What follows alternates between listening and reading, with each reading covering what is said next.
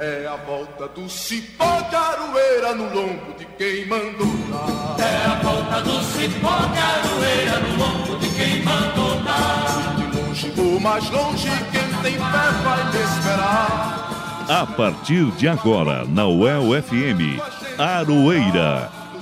Um programa da Asuel Sindicato e do Sindipro Aduel. O dia a dia da luta sindical. Apresentação Elza Caldeira e Guilherme Bernardi.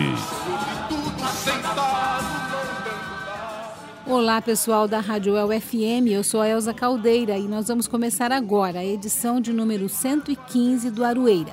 O Arueira você já sabe, é o informativo radiofônico da Asuel Sindicato e também do Sindipro Aduel.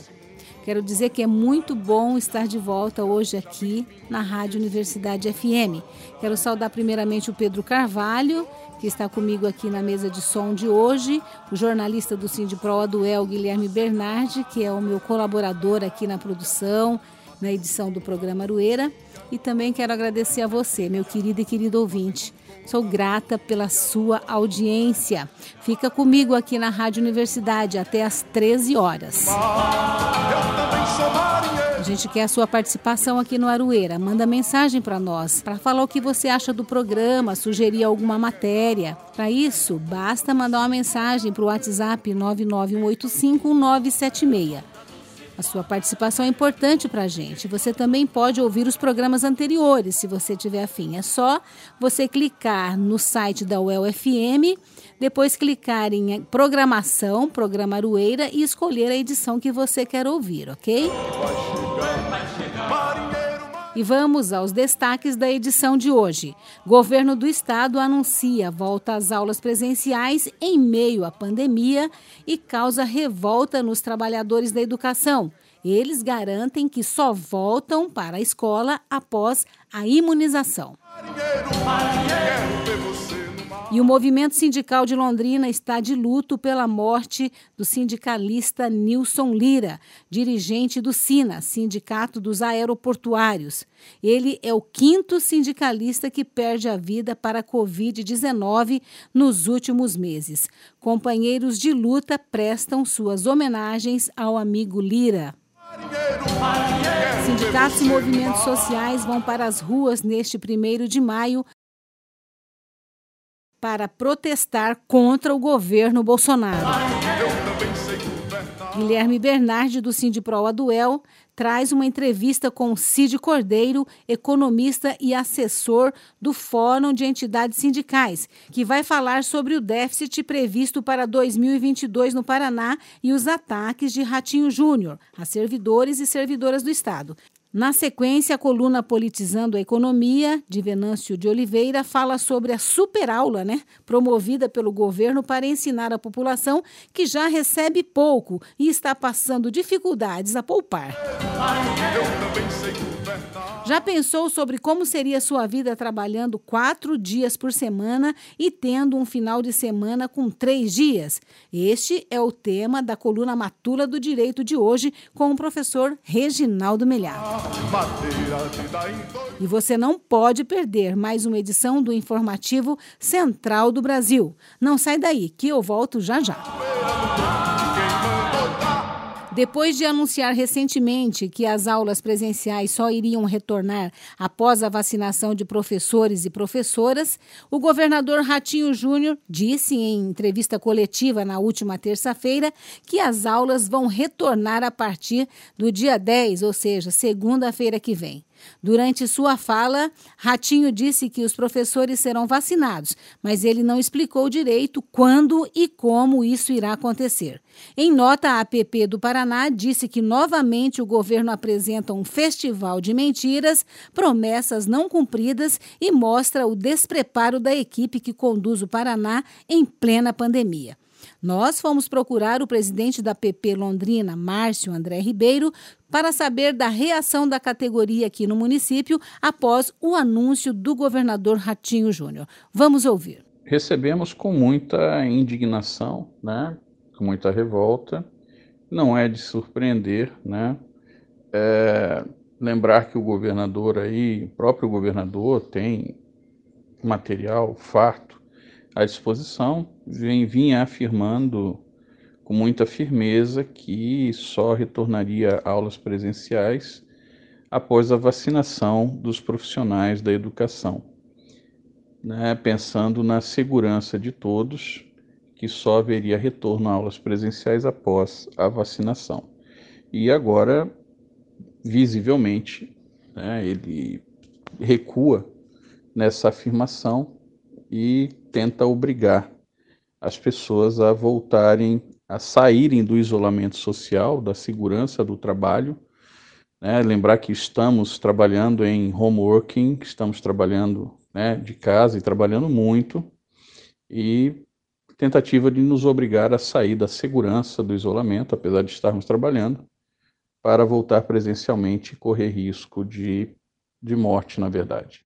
Nós estamos ouvindo o presidente da APP de Londrina, o Márcio André Ribeiro, falando sobre a reação dos professores após o anúncio do governo do estado sobre a volta das aulas a partir do dia 10, ou seja, segunda-feira agora, né? Nós perguntamos para o Márcio se as escolas do Paraná estão preparadas para retornar às aulas neste momento de pandemia. De forma nenhuma, as escolas paranaenses não estão preparadas, né? Nós não podemos achar que encarar esse vírus, principalmente a nova variante P1 brasileira, né, criada em Manaus, criada em Manaus pela irresponsabilidade completa do poder público e dos manauaras né, em negar o isolamento social, acreditar em remédios que não funcionam. E a segunda onda que aconteceu em Manaus no final do ano passado criou essa nova variante brasileira, que é muito mais letal, muito mais contagiante, produz 10 vezes mais a carga viral no organismo das pessoas. E achar que você ter um pouco de álcool gel e algumas máscaras vai resolver o problema é, no mínimo, uma irresponsabilidade. O próprio governo estadual demitiu vários funcionários de escolas né, recentemente, então, quer dizer, as escolas estão sem funcionários para trabalhar justamente na, na, na questão primordial, que é a limpeza constante dos ambientes, não pode parar, a limpeza tem que ser o tempo inteiro, dos, teria que ser o tempo inteiro dos ambientes, né? É, as escolas continuam sem equipamentos adequados, né? a maioria não tem ainda a internet adequada, pode ter até o cabeamento sido puxado e tal, mas a internet não suporta equipamentos antigos, ok? E as salas de aula também completamente inadequadas, um ambiente completamente insalubre, não, não tem ventilação adequada. Nunca teve. Todos nós sabemos, sempre soubemos, as famílias, os pais, que as salas de aulas elas são insalubres, elas não têm circulação de ar né, adequada. E aí, você inventando, você enfrentando um problema como esse, onde seria fundamental né, a, a adequação do ambiente, nós não temos um ambiente adequado. Então, as escolas não estão preparadas e nem estarão como deveria ser de fato. E para finalizar, pedimos para o Márcio explicar como vai ficar a situação aqui em Londrina nessa proposta de retorno às aulas e quais medidas a APP Sindicato está tomando para evitar o retorno neste momento. Não, em Londrina as aulas não retornam dia 10 e nem retornarão também dia 24 e não retornarão enquanto nós não formos devidamente vacinados. Lembrando que a partir do momento que eu tomar todos nós tomarmos a primeira dose no braço, contando a partir desse dia, nós precisaremos ainda de um mês e meio para sermos considerados imunizados se a vacina for a Coronavac ainda, pois entre a primeira e a segunda dose é necessário, são necessários, perdão, 28 dias, e após a segunda dose, com 28 dias, são necessários no mínimo mais duas semanas para sermos de fato considerados imunizados. Bom, dizer que uh, a APP está tomando todas as providências cabíveis né, nesse sentido de uh, demonstrar a insegurança sanitária que é esta ação nesse momento. né, nós vamos apelar para todas as possibilidades, inclu inclusive jurídicas, e a orientação que nós fazemos é para os profissionais da educação que, em tendo alunos circulando né, nas escolas, que não retornem às atividades, porque nós já estamos em greve, né? Nós já estamos em greve pela vida, em greve sanitária, e nós não vamos permitir que haja esse retorno. Por isso, a greve já está dada, a greve já está dada. Né? Juridicamente, já estamos amparados pela lei de greve e a orientação é essa: não vá, né? estejamos todos em greve é, até que minimamente estejamos imunizados, né? não vacinados. Não basta estarmos vacinados, temos que estar imunizados, né? Foi essa conta que eu já fiz antes é, um mês e meio após a primeira dose de vacina, se for da Coronavac. Né? Então, orientamos dessa forma e temos a expectativa de que os diretores, né, isso está sendo, essa responsabilidade está sendo é, desumanamente jogada nas costas dos diretores e diretoras de escolas, e nós esperamos que o bom senso prevaleça né, no meio da nossa categoria Acabamos de ouvir o Márcio André Ribeiro, que é o presidente da PP aqui de Londrina, falando sobre a proposta do governo em retornar às aulas presenciais, agora segunda-feira. Lembrando que o Paraná voltou à faixa vermelha e que já registra mais de 23 mil mortes por Covid-19. Você está ouvindo o programa Aroeira, o dia a dia da luta sindical. E o movimento sindical de Londrina está de luto. Nilson Lira, de 51 anos, dirigente do Sindicato dos Aeroportuários de Londrina, perdeu a luta para a Covid-19 depois de 19 dias internados no hospital. Lira, como era chamado, deixou um grande vazio, uma enorme tristeza no coração dos companheiros do coletivo de sindicatos de Londrina. Eu tenho muita dificuldade em falar sobre ele, pois era meu amigo pessoal. Tínhamos estado juntos numa atividade da Central Única das Favelas, a CUFA, uma semana antes da sua internação. Entregamos várias cestas básicas juntamente com a Luana Gomes, que é coordenadora da CUFA aqui em Londrina. Fomos lá no Morro do Macaco fazer esse trabalho. A Luana comenta um pouco sobre a pessoa do Nilson Lira. A gente tem um pesar muito grande, né? Muitas dores para carregar, nós brasileiros em especial, porque estamos vivendo a situação mais calamitosa da pandemia nesse momento, né? Quando todo mundo já está conseguindo reverter melhor a situação, nós ainda estamos numa condição muito precária, e, e a perda de um companheiro de lutas, de jornada, né? de, de trajetória política, ideológica e social, sobretudo humana, ela bate muito forte na gente, né? É, o Lira foi um cara espetacular, sempre muito solícito. Desde o princípio da pandemia, a gente já fez contato algumas vezes é, em relação a articulações para fortalecer algumas famílias. Então, sem dúvida, uma grande perda para os amigos, para os familiares, para todos nós. Lira era um homem sensível às questões sociais. Estava sempre pronto para ajudar os mais necessitados. Lira tinha muita empatia. Vamos ouvir o depoimento de alguns amigos e companheiros de trabalho do Lira. Começar pelo Nelson Dantas, que também é dirigente do Sina aqui no Paraná e que o conhecia há muitos anos. Oi, Elza.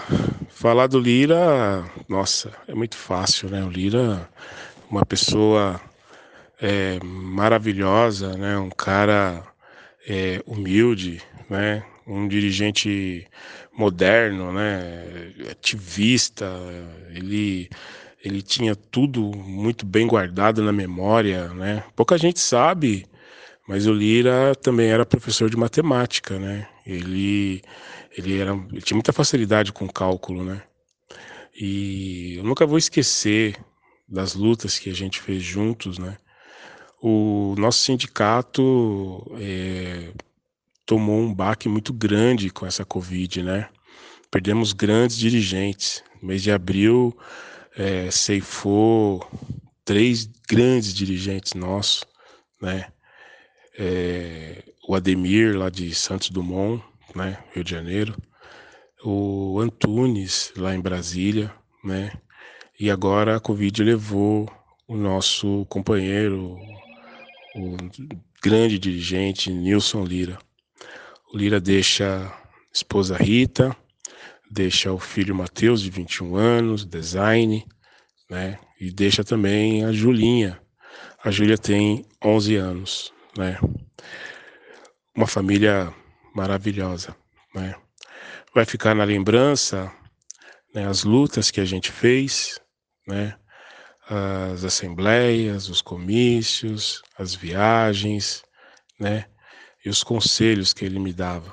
Com o avanço do processo de privatização dos aeroportos, o Lira estava preocupado com o destino dos trabalhadores que iriam perder os seus empregos. Por isso, ele foi designado pelo SINA para fazer contato com outros segmentos para tentar absorver esses trabalhadores e trabalhadoras. Por isso, ele se reuniu algumas vezes com os diretores do Sindpreves Paraná, visando articular a contratação pelo INSS, como explica o diretor do Sindpreves Paraná, Eliel dos Santos. Conheci o Lira de, no do ano de 2018 numa, num evento que nós fizemos contra a reforma da Previdência aqui na cidade de Londrina.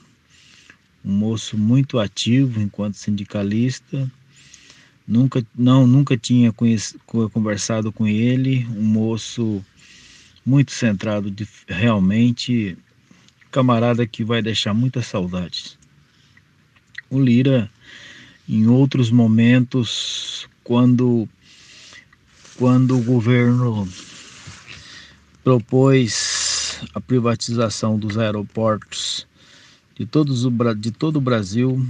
O Lira me procurou é, e queria estar conversando comigo se havia alguma possibilidade dos trabalhadores, colegas dele da Infraero, ter um destino no INSS. Sentamos inclusive com o nosso advogado, sentou eu, Lincoln, ele, e a gente mostrou para ele algumas situações e o caminho que ele tinha que seguir para tentar trazer o seu povo para dentro do INSS. Ele gostou muito, muito preocupado, inclusive, com o povo dele, que o povo dele não é 100% concursado, tinha alguns trabalhadores em saúde, né? Então, assim, ele muito sempre preocupado com a coletividade, com os colegas, com os outros. Um baita ser humano. Aí a gente, em outro momento, a gente levou ele para conversar, inclusive, com o gerente regional do NSS. E ele teve um contato com o gerente do NSS. E nós tínhamos designado algumas pessoas para trabalhar no NSS, diz Cornélio Procópio, e no INSS de Londrina e também de Arapongas. Esse foi o contato que eu tive com Lira dentro do movimento sindical.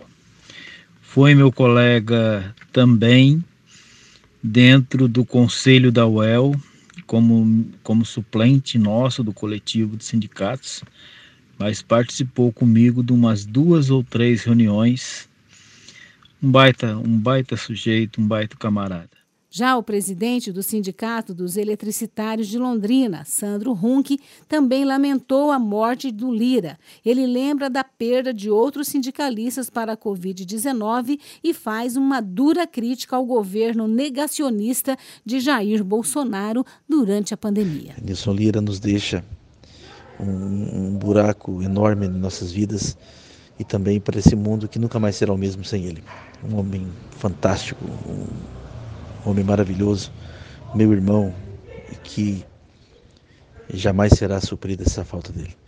E quero, nesse momento, mais uma vez, deixar aqui meu, minha nota de repúdio, minha revolta por essa irresponsabilidade desse governante chamado Jair Bolsonaro, que não está preocupado com as vidas, está preocupado com outras coisas a não ser o seu interesse próprio. E você está matando pessoas, Jair Bolsonaro. Você é um criminoso. Você, está, você é um genocida. Pela sua irresponsabilidade, neste ano, já perdi mais de 20 amigos. amigos assim como Lira, assim como João Batista. Então, está aqui minha nota de repúdio, minha, meu, meu, des, meu desgosto por ter uma pessoa como você dirigindo um país tão importante como o nosso. Então, um abraço a quem estiver ouvindo e pensem, pensem e reflitam que nós precisamos cobrar mais desse governante, mais responsabilidade, para que vidas como do Lira não sejam ceifadas assim tão precocemente por conta de uma responsabilidade. Desde o começo da pandemia do novo coronavírus, a Covid ceifou a vida de vários sindicalistas daqui de Londrina.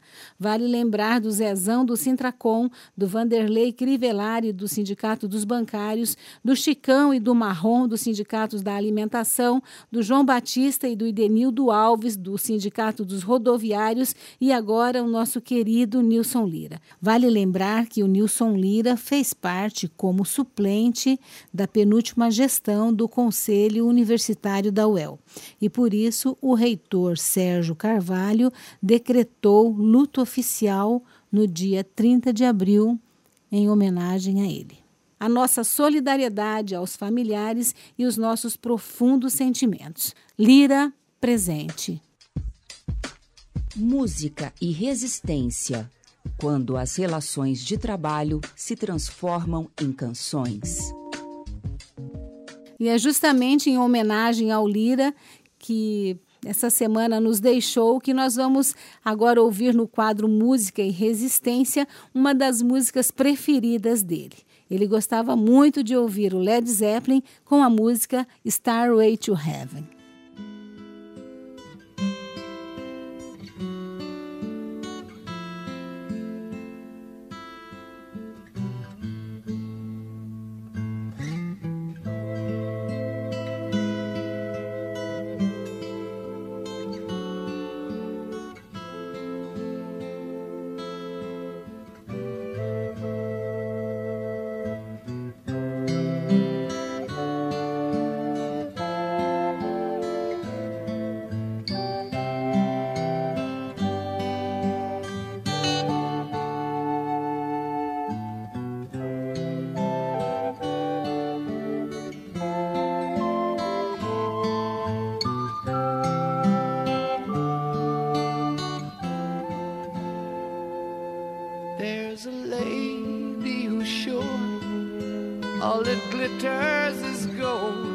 and she's buying the stairway to heaven.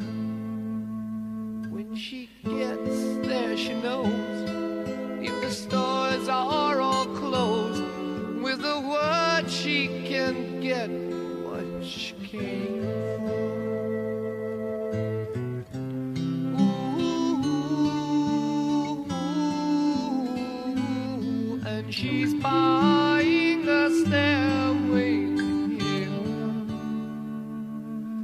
was a sign on the wall, but she wants to be sure. Cause you know sometimes words have to meanings. In a tree by the brook, there's a songbird who sings. Sometimes all of us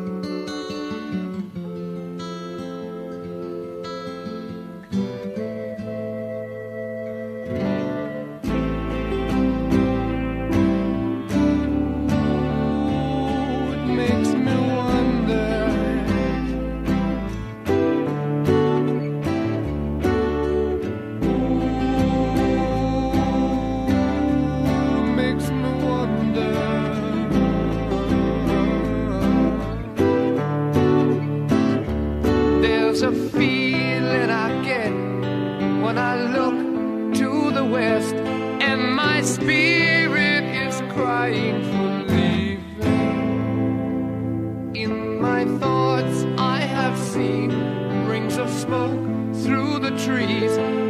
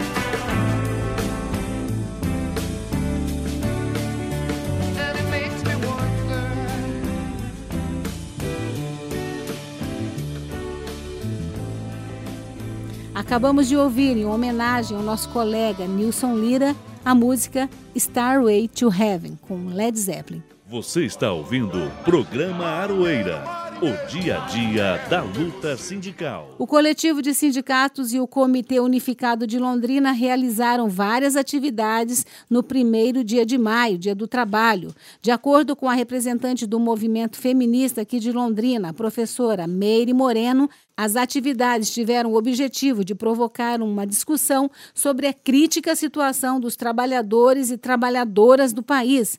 Ela conta um pouco do que foi feito neste primeiro de maio aqui na cidade. As mobilizações eh, das quais participamos foram organizadas pelo Comitê Unificado de Londrina, eh, que reúne várias forças políticas eh, críticas ao governo Bolsonaro eh, e as políticas de radicalização eh, do neoliberalismo, do capitalismo e da exploração da classe trabalhadora e realizamos três ações eh, para compor essa mobilização.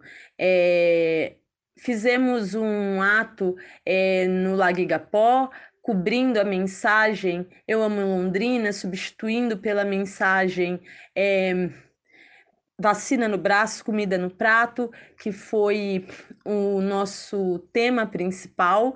Eh, também tivemos uma mobilização em solidariedade às trabalhadoras e aos trabalhadores da linha de frente, em especial os da saúde, em frente ao Hospital Universitário de Londrina, e uma ação, uma mobilização em frente à Vicstar, em solidariedade às trabalhadoras e aos trabalhadores que estão sob risco de demissão com a atual situação da empresa, que consideramos muito simbólico é, para refletir né, qual é a situação atual das trabalhadoras e trabalhadores pelo Brasil. Marinheiro, E a CUFA, Central Única das Favelas, continua com a campanha Panela Cheia Salva. A Luana Gomes, que é coordenadora da CUFA, fala sobre a importância da campanha neste momento de pandemia e convida a todos para participar. Panela vazia é fome, e a fome come, consome, some com a vida de qualquer lugar. Panela vazia mata, se a fome bate, maltrata. O momento que a gente está vivendo é um retrato de muita dor, muita, profunda dor. São muitas perdas, o aumento da miséria, da fome, né? A, toda essa situação política e social que a gente vê acontecendo hoje no nosso país. Tudo isso traz reflexões pesadas e importantes sobre a realidade do que nós vivemos. E apesar de, de serem muitas dores e aflições, a nossa campanha segue.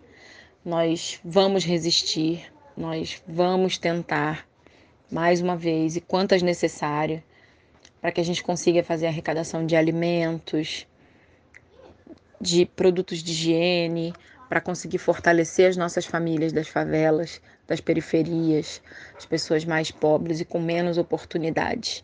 Então, se você puder somar a nossa campanha, participar, durante toda a semana a gente faz arrecadação nas duas escolas da Funcarte, Zona Sul, né, que é ali próximo do lago, perto da prefeitura, e também na Zona Norte, né, na Avenida Alexandre Santoro, conhecida como Avenida das Torres, bem pertinho ali do Corpo de Bombeiros da Zona Norte, e também no Teatro Ouro Verde. Os horários vão das 9 da manhã até as 18 horas, né, para essa arrecadação. Fazemos panelas mais belas,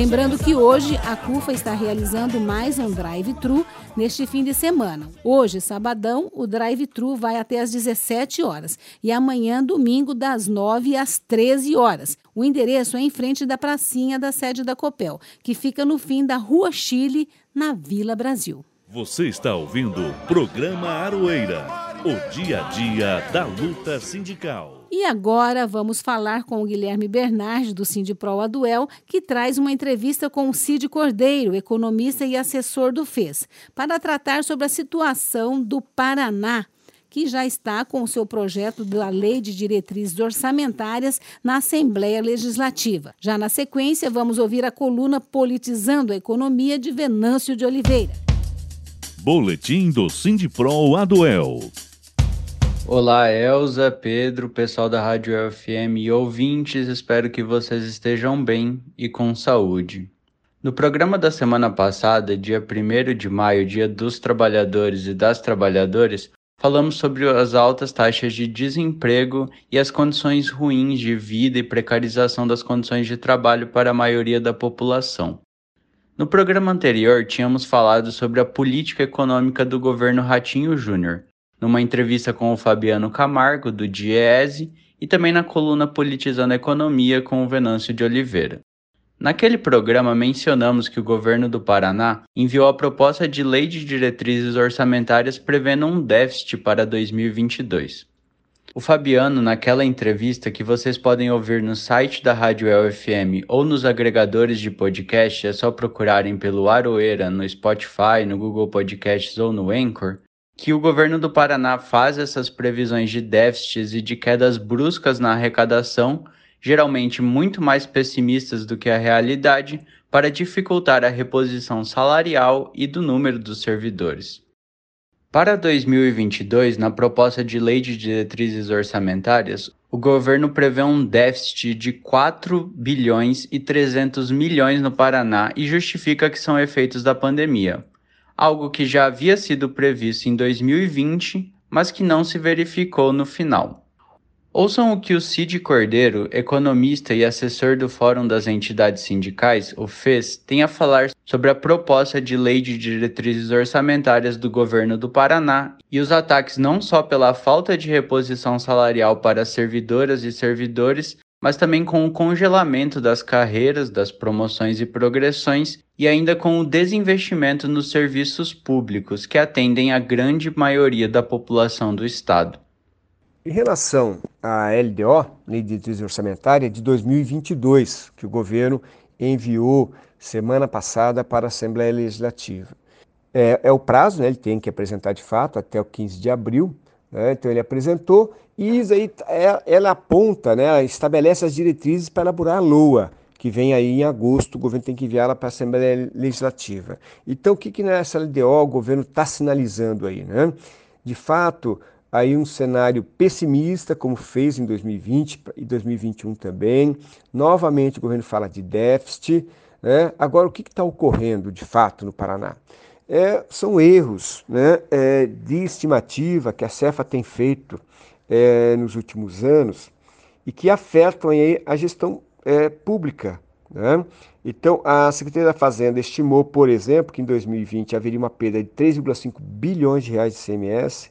Essa perda é alta, né, inclusive, não se confirmou, o Paraná não perdeu nem um centavo de arrecadação de CMS e, pelo contrário, ainda recebeu uma ajuda de 1 bilhão e 700 milhões. Né? É isso que a Cefa tem feito, né? É, estimativas pessimistas é, de receita e acaba prejudicando quem?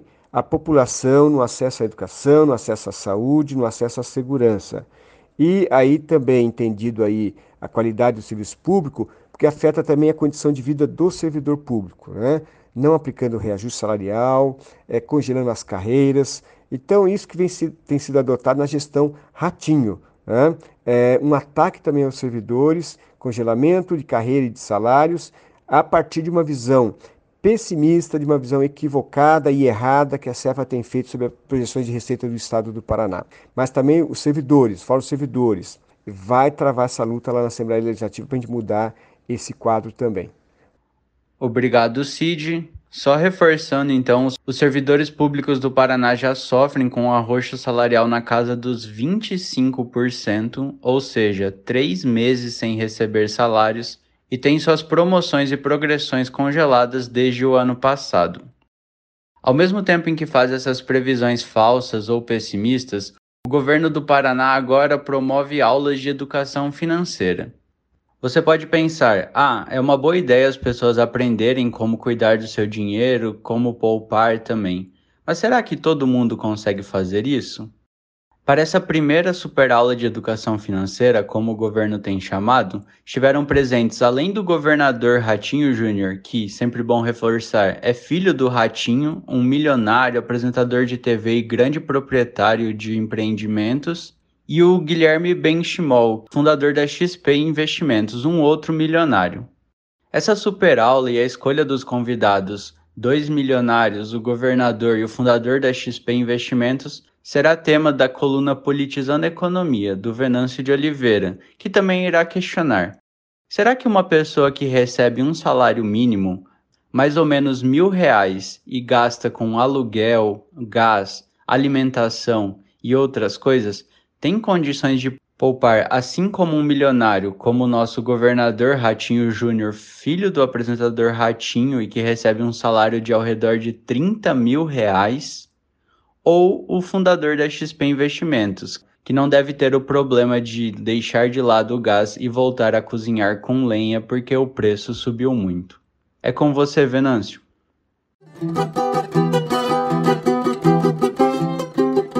Politizando a economia, o que eles não te falam e como eles tiram seus direitos, com Venâncio Oliveira. Olá, caros ouvintes da Aroeira. Ontem, a Secretaria de Educação do Paraná promoveu uma super aula de educação financeira com o governo Ratinho Júnior e Guilherme Benchimol, fundador da XP Investimentos. Hoje quero falar desse encontro especial e de como ele é representativo da crise econômica que vivemos no nosso estado, de como isso representa pobreza, desigualdade e um tanto de escárnio, como disse na vez passada sobre o 1 de maio. Hoje eu quero fazer umas continhas simples com vocês, então espero que vocês tenham um pouco de paciência. Bom, primeiro, acho que o que representa essa live é que o governo está vinculando a política educacional e econômica. O que, que a gente percebe é que esse super aulão representa um encontro de ricos para ensinar o pobre a se educar. Porque se a gente é pobre é porque a gente não poupa. Então, a gente vamos vincular isso, vamos ensiná-los a poupar para a gente deixar de ser pobre, certo? Então, uma inovação política e uma interdisciplinaridade, como se coloca muito hoje em dia na moda.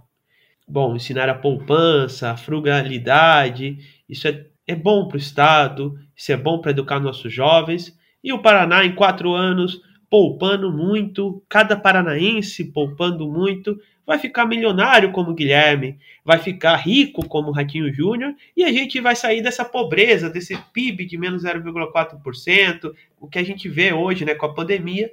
Então a gente vai deixar de ser assim, vai melhorar o nível de educação, melhorar o nível de vida. Genial, não? Mas eu me pergunto como? Como podemos poupar? Bom, eu vou lá e compro 90, gasto 95 reais com gás. Gosto de falar desse preço porque é um absurdo.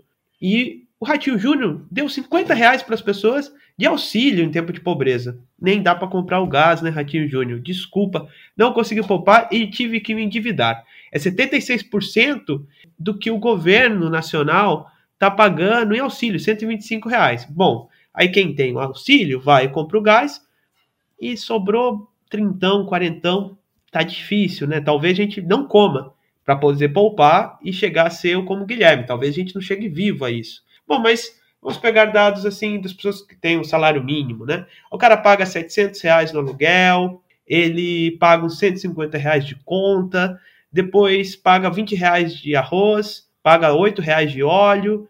Bom, tá ficando sem dinheiro, certo?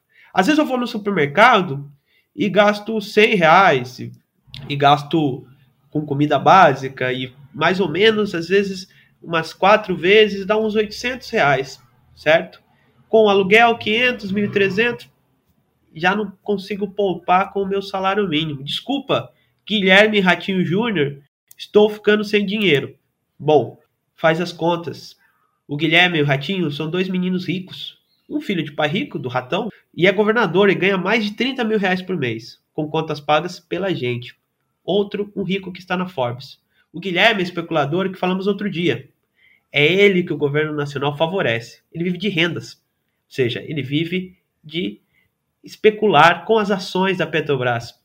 Ano passado, a Petrobras distribuiu para pessoas como Guilherme 10 bilhões de dividendos. Para quê? Pois eles são donos de dinheiro, eles especulam e valorizam a ação. É, a Petrobras teve um ganho de mais ou menos 76 bilhões ano passado. Imaginemos que isso, então, os 13% de lucro. Então, dos 100 reais do gás, como eu disse, expliquei, 35 fica com o produtor e 5 reais fica com o Guilherme. Às vezes o Guilherme ele ganha só na especulação, com 5 reajustes, da valorização de 32%. Então, o Guilherme tem o escárnio de nos empobrecer para ele ficar rico e ainda vir ensinar a gente a poupar. Pois se ele distribuísse e pagasse imposto de fortuna, daria para poupar, Guilherme. Falando bilhões, bilhões, nove zeros. O que daria para fazer com isso? Esses bilhões são da renúncia, da poupança do Estado, de dinheiro que ele podia gastar com a gente. Quando o governo gasta, há empregos, certo? Então, falando em bilhões, eu fiz um cálculo rápido. Um bilhão daria mais ou menos um milhão e 700 mil auxílios de 600 reais. Uma parte também, ele podia, desse 1 milhão e 600 mil, ele podia emprestar para o pequeno agricultor, certo? Para ele poder produzir o alface, produzir o arroz, que barataria o nosso preço final, e não especular e viver de rendas como Guilherme. Mas o governador nunca viu a pobreza. Ele prefere ensinar a gente a poupar os mil reais, os parcos mil reais que vivemos de salário mínimo, quando muito chegamos a esse salário mínimo, porque muitas pessoas só têm os 125 reais de auxílio. Pois para ele, é melhor isso, um engodo, uma mentira, um escárnio, que a moçada conhecer a aula de sociologia e filosofia. Pois é, né? Se a moçada entende desses cálculos, não vai se culpar por ter desemprego e achar que gasta demais. É isso, caros ouvintes. Até uma semana que vem, desvelando o escárnio dos poderosos e tentar fazer você acreditar que nossos direitos devem ser rifados para alimentar o bolso deles. Obrigada, Venâncio e Guilherme. Você já pensou como seria sua vida trabalhando quatro dias por semana e tendo um final de semana com três dias? Ah, vamos ouvir agora esse assunto, porque é o tema de hoje da coluna Matula do Direito, com o professor Reginaldo Melhado.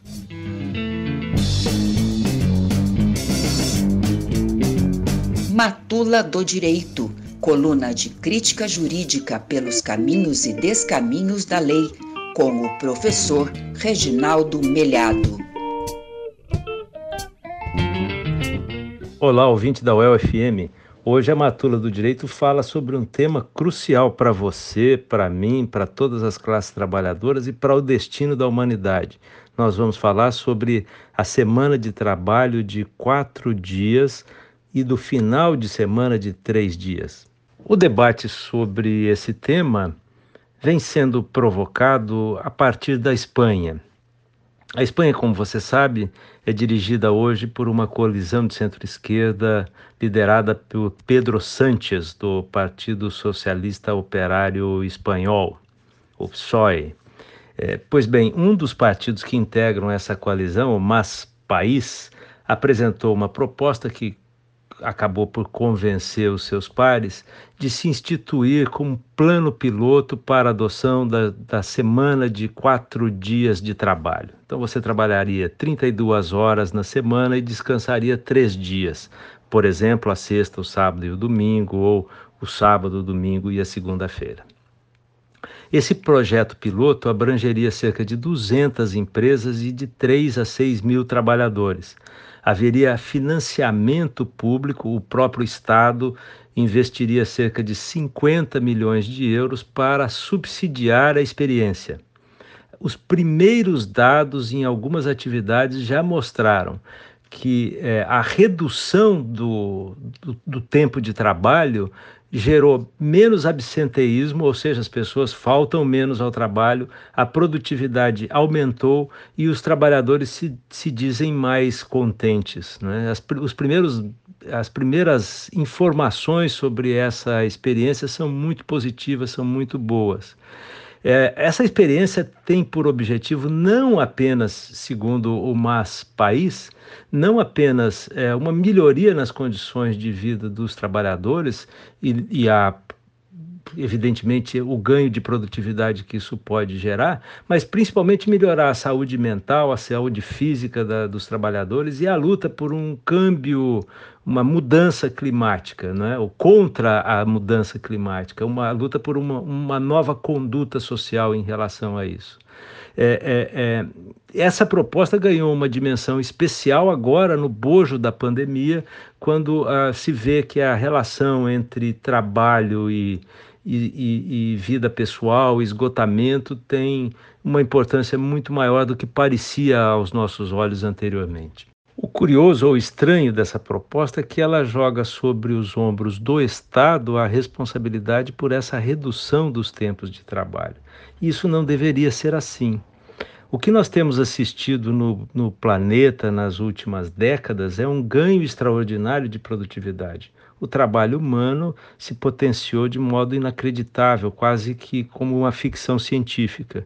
Nós temos uma tecnologia de ponta hoje, com a robótica substituindo o trabalho manual e com é, é, a inteligência artificial atuando também no campo do conhecimento e de atividades em que não se imaginava a substituição do homem pela máquina, como na medicina, no jornalismo, na música erudita, no exame de contratos, na, no campo do direito e assim por diante.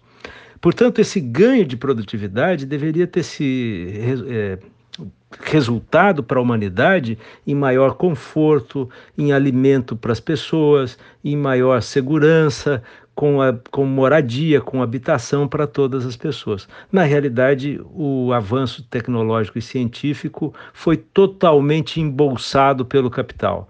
Ao, ao, ao mesmo tempo em que a gente teve todo esse ganho de produtividade, você tem o crescimento das grandes corporações, o capital com maior voracidade, a população é, se achatando na pobreza, é, as grandes fortunas em, al, alcançando patamares inimagináveis. O homem mais rico do mundo hoje tem nada menos do que um trilhão de reais na sua conta.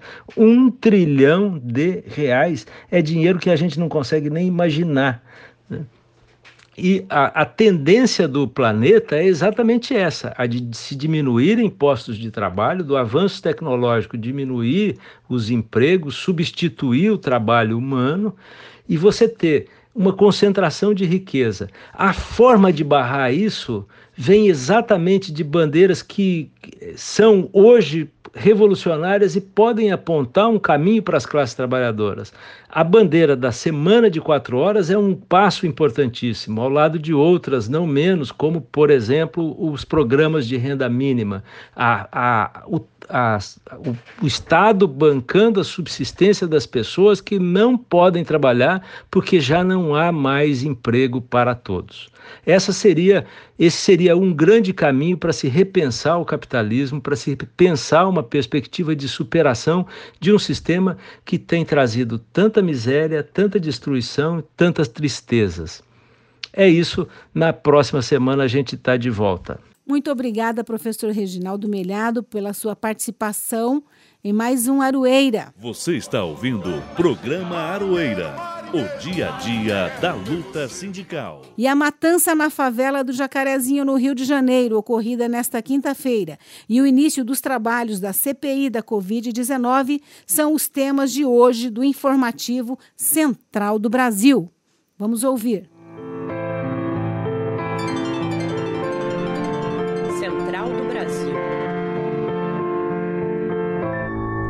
A favela de Jacarezinho, no Rio de Janeiro, viveu neste dia 6 de maio o momento mais trágico da sua história.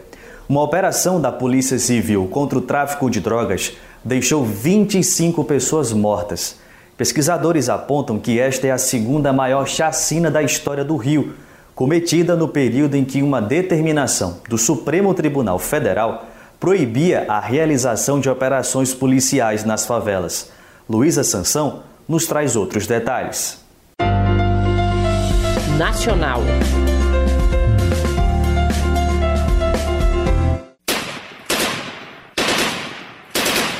As favelas cariocas amanheceram em luta por justiça e contra a violência de Estado nesta sexta-feira, dia 7, após a chacina protagonizada pela Polícia Civil em operação no Jacarezinho, zona norte do Rio, na madrugada desta quinta.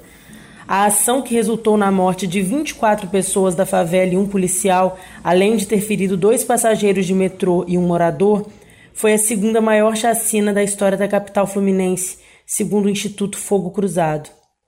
Os indícios são de execuções sumárias.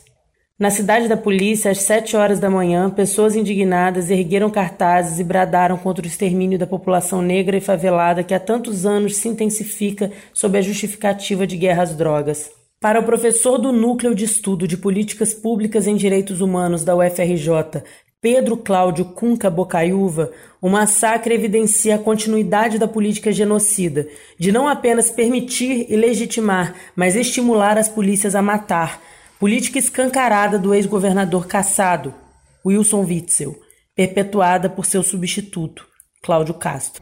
Caracteriza a continuidade do genocídio da barbárie contra a população negra, caracteriza o, a estratégia de, de chamada de guerra às drogas, com toda a sua gravidade, é? caracteriza um determinado modo de ação policial que vitima também policiais, mas grosso modo é, mostra o caráter necropolítico assassino e bárbaro. Né? Cunca, que pesquisa violência e crueldade sobre a periferia, Citou ainda o fato de a ADPF, que proibia operações em favelas durante a pandemia, ter sido descumprida. A caracterização de genocídio não é incorreta, quer dizer, quando o Estado elimina segmentos da população dentro de um certo recorte, e aqui utilizando essa ideologia do inimigo, né, que na realidade reduz e submete ao direito penal, vira um instrumento de gestão do poder que só favorece milícias, lógicas exterministas e o fascismo.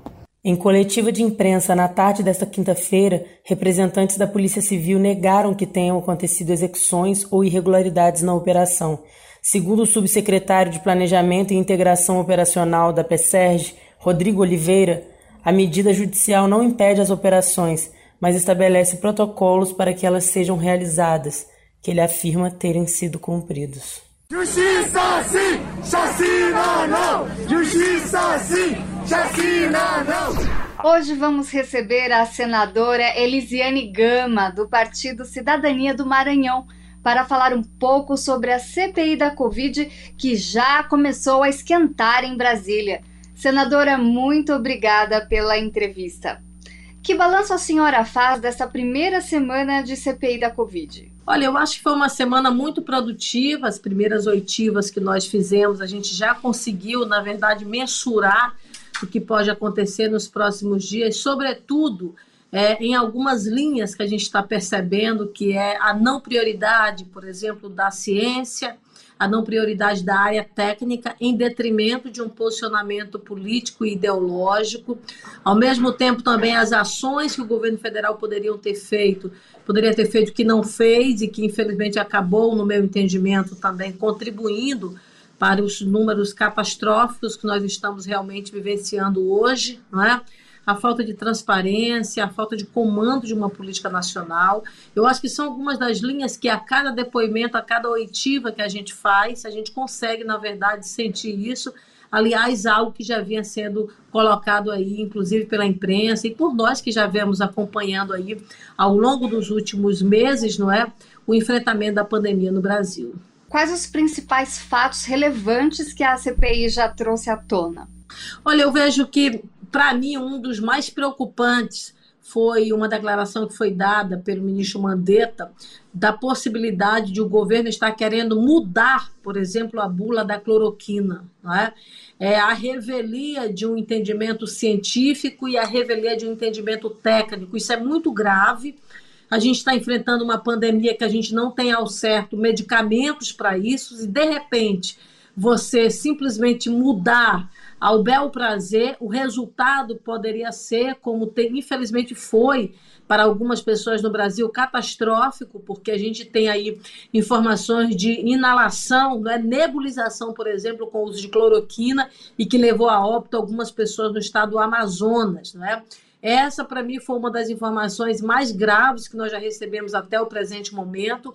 O ministro Taz, por exemplo, deixou claro, sem nenhum tipo de confusão, de que realmente ele saiu do governo porque ele não se submeteu à, à determinação que foi dada pelo governo, pelo presidente da República, de utilização da cloroquina de forma realmente deliberada. Então, eu acho que a utilização, sabe-se lá por quê, vamos entender nos próximos dias se é pressão da indústria farmacêutica ou o que, que seria de fato é, nessa fixação em relação a esse medicamento e também a ivermectina. Esta semana houve uma discussão por a senhora fazer uma pergunta ao convidado antes de parlamentares titulares. Como a senhora tem enxergado a ausência de mulheres na comissão? A mulher tem a sua sensibilidade própria, a mulher tem a sua forma aguerrida de tratar, a mulher tem a sua forma plural, na verdade, de ver um pouco mais do mundo. Esse toque feminino, essa presença feminina com um olhar diferenciado em relação a todos os demais 18 homens tem, não há dúvida, um impacto relevante. Talvez por conta disso aí, um certo questionamento e uma certa tensão de alguns homens que se posicionaram. Mas nós fomos realmente com o mesmo entendimento, com a mesma convicção, com a mesma garra, não é? Eu, eu lembrava, eu digo, olha, todas nós aqui, mulheres do Senado, somos mães, e as mães, seja quem gerou no útero ou quem gerou no coração, sabe que é defender aquilo que acredita, sabe que é defender aquilo que ama e que gosta. E a gente acredita muito no Brasil, a gente acredita muito na atuação parlamentar, e a gente vai também levando essa mesma garra aí para o plenário e fazendo realmente a defesa daquilo que a gente acredita. Quais as perspectivas de pautas para a CPI nos próximos dias? Ouvir representação dos principais laboratórios, porque a gente já poderia ter no Brasil antecipado para o início do ano aí doses de vacina da Pfizer, por exemplo. Houve uma tratativa de compra de 70 milhões de doses que não foi que não avançou. O presidente diz uma coisa e as notas que nós recebemos da Pfizer diz outra. Então nós vamos esclarecer isso porque isso significa vidas. Veja, nós estamos já, graças a Deus, reduzindo aí a quantidade de mortes no Brasil por conta das vacinas. Então, se a gente tivesse vacina em larga escala, em quantidade maior, que fosse a partir do mês de janeiro, com certeza o quadro não seria esse que nós realmente estamos acompanhando. Então, ouvir esses técnicos dos, dos laboratórios é fundamental para de fato a gente chegar nesse entendimento. O governo Bolsonaro tem se esquivado das perguntas e montado um esquema de blindagem entre seus aliados no Senado. Até que ponto o governo vai conseguir suas reais intenções e ações nesta pandemia, senadora? Eu acho que não tem como a gente não chegar, na verdade, a uma informação concreta. Eu acho que por mais arsenal que se monte, por mais tentativa que se faça de desconstruir, mas eu acho que a gente chegará ao final com uma, um encaminhamento importante, um, um encaminhamento real daquilo que poderia ter sido feito no Brasil que não foi feito e daquilo que foi feito que não deveria ser feito. Antes de terminar, nós queremos deixar registrados nossos sentimentos aos familiares de cada cidadão assassinado na favela do Jacarezinho, lá no Rio de Janeiro. Nós vamos ficando por aqui. Obrigado ao Pedro Carvalho, nosso editor, o diretor de programação da UFM, Gerson Gurgel, o editor-geral da rádio, Edir Pedro, e a você, querido e querida ouvinte. Amanhã é Dia das Mães, por isso nós queremos deixar também um forte abraço para todas as mães do mundo. Sábado que vem, eu tô de volta com mais um Aroeira para você. Do cipó de aroeira no lombo de quem mandou dar. É a volta do cipó de aroeira no lombo de quem mandou dar. De longe ou mais longe, quem A UEL FM acaba de apresentar Aroeira, um programa da Asuel Sindicato e do Sindipro Aduel. O dia a dia da luta sindical.